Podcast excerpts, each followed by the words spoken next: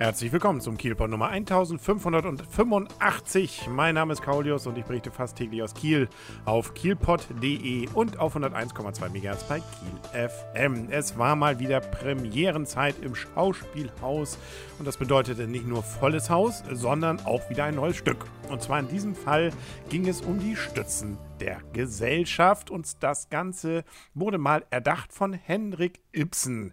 Ibsen ist nun, muss man sagen, schon ein bisschen länger tot. Ähm, äh, 1906 ist er schon gestorben. Das Stück selber hat er 1877 veröffentlicht. Äh, Ibsen, fragt man sich vielleicht, der ein oder andere, hm, wo habe ich den schon mal gehört? Per Gint ist zum Beispiel von ihm. Und wer zum Beispiel ein Abo habt der, äh, des Schauspielhauses, der weiß vielleicht noch, vor zwei, drei Jahren gab es mal Hedda Gabler. Ähm, das äh, war nämlich auch von Ibsen. Hedda Gabler, als wir das gesehen haben, oh, ähm, das war jetzt auch nicht unser Highlight-Stück. Was damit auch zu tun hatte, da ging es um Langeweile und das hat das Stück sehr schön rübergebracht. Ähm, darum ging es jetzt bei den Stützen der Gesellschaft definitiv nicht. Wir befinden uns in Norwegen und äh, der äh, angesagte und äh, ehrenwerte Konsul plant Großes für die Gemeinde. Da soll unter anderem die Eisenbahn kommen und sowieso das, was er sagt, ist praktisch Gesetz, weil ihm vertraut man, er ist sozusagen die moralische Instanz der Gesellschaft. Allerdings zeigt sich während des Stücks schon relativ schnell, da diese Fassade bröckelt. Da gab es mal einen Vorfall vor 15 Jahren, ähm, der war nicht so, wie alle immer dachten. Und dann gibt es auch noch ein paar andere Verwicklungen, die das Ganze doch sehr zu äh, fast Einsturz bringen. Er schafft es dann noch lange Zeit, das erstmal für sich zu behalten, beziehungsweise unterm Deckmantel. Ne, na, gegen Ende könnte sich daran was ändern. Ich will da jetzt auch nicht zu viel verraten. Auf jeden Fall ist erstmal dieser Konsul wieder richtig gut gespielt von Emanuel Humm. Das war jetzt zu erwarten. Und auch wieder ein Highlight war Jessica Uhl, die mal wieder völlig eine andere Person spielt als noch beim letzten Mal zum Beispiel beim Sommernachtstraum. Diesmal ist sie eine sehr schüchterne, aber doch eigentlich sehr lebenslustige Tochter bzw. ein Mädchen, das sich dann auch verliebt noch in jemanden, äh, was übrigens auch noch besondere Verwicklungen dann mit sich bringt. Die Stück selber, ja, es äh, schwankt so ein bisschen zwischen leichter Komödie und Drama und das finde ich auch mal ganz spannend.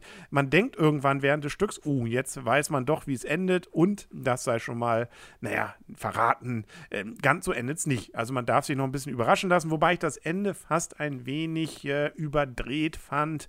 Das passte nicht ganz. Davor war eigentlich dieser kleine Balanceakt zwischen, ja, also hier wirklich Drama und auf der anderen Seite durchaus noch ein paar witzige Sachen. Zum Beispiel gibt es da einen Lehrer, der dann mit den Frauen des Dorfes so Übungen macht. Also man merkt schon, hier wurde auch viel modernisiert, aber wie ich finde, so zaghaft und so doch noch annehmbar, dass das auf jeden Fall hier nicht als Fremdkörper in diesem Stück dann wirkt. Es werden dann auch viele Themen angesprochen, die sicherlich die Gesellschaft nicht nur des ausgehenden 19. Jahrhunderts, sondern auch heute noch aktuell sind.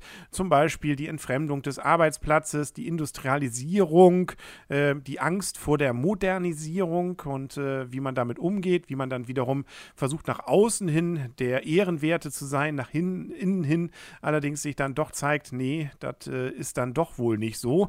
Also auch diese Widersprüche, wie die miteinander sich dann verheiraten lassen, wie die, auch diese Menschen selber, in diesem Fall eben in Person dieses Konsuls, ähm, von sich eigentlich so überzeugt ist, eigentlich was Gutes zu wollen, obwohl sie eigentlich nur was Gutes für sich wollen wollen.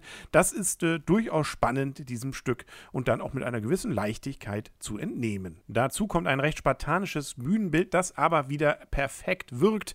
Man merkt schon hier äh, zum Beispiel, dass sich der Boden, äh, da ist ein Muster drauf und je länger man drauf guckt, sieht man, ach, guck, das ist ein Bild und wie ich jetzt nochmal beim Nachrecherchieren gesehen habe, auch dieses Bild heißt äh, tatsächlich, äh, wenn ich es richtig verstanden habe, die Stützen der Gesellschaft äh, und ist ein Bild, das, glaube ich, viele noch so aus dem Schulunterricht kennen.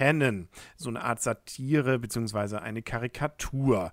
Und äh, auch ansonsten, diese Bühne hebt sich dann auch langsam. Es wird nachher auch richtig steil, wo man sich fragt, wie sich da noch die Schauspieler gut halten können, weil sie nämlich noch mit Bällen hantieren müssen.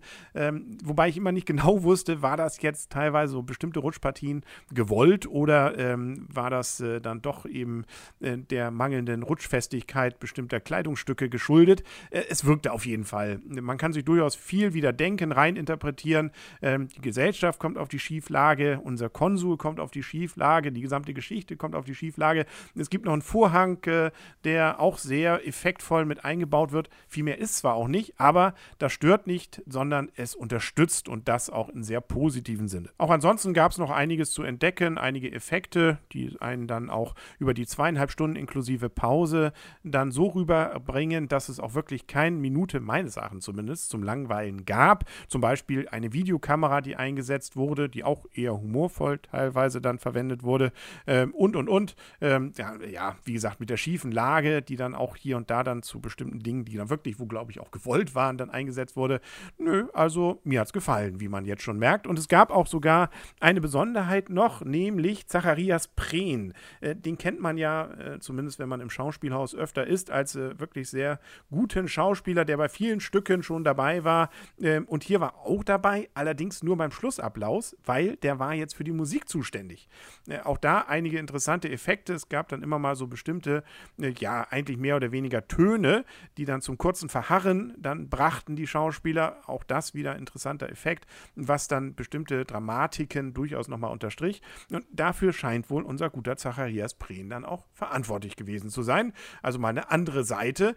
Aber äh, wie Karasek dann auch in seinem Schlussplädoyer, hätte ich beinahe gesagt, in seiner Schlussrede nach der Premiere dann verkündete, sei das wohl nun auch nicht äh, für dauerhaft, äh, beziehungsweise werden wir ihn hoffentlich auch noch als Schauspieler wieder sehen dürfen. Die Kostüme auch sehr interessant, insbesondere was mit den Gesichtern und mit den Frisuren gemacht wurde, war schon ganz äh, spannend, wenn man die Schauspieler eben in vielen anderen Rollen bisher kannte, ähm, hat man viele davon erst auf den zweiten Blick wiedererkannt. Am heftigsten fand ich es bei Frederik Götz, äh, der den Vetter gespielt hat. Den habe ich eigentlich erst wieder beim Schlussapplaus, beziehungsweise dann bei der Schlussvorstellung, wo sie dann alle schon wieder geduscht waren, äh, wiedererkannt. Also da auch ein großes Lob. Also langer Rede, kurzer Sinn. Meines Erachtens kann man da gerne reingehen. Äh, die schiefe Ebene, äh, gut, jetzt haben wir sie zweimal hintereinander gehabt. Äh, immer noch Sturm hatte das diesen Effekt ja auch beim dritten Mal hoffentlich jetzt erstmal nicht wieder wehen, aber hier kommt sie sehr gut rüber. Das ganze Stück schauspielerisch, ach, ich wiederhole mich, kann man auch auf die letzten Podcasts, wo ich dann über die Sprüche rede,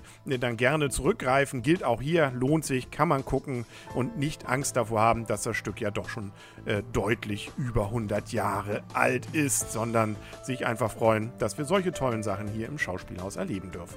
Das war's dann auch für heute mit dem Kielpot. Wir hören uns morgen wieder. Bis dann, alles Gute und tschüss.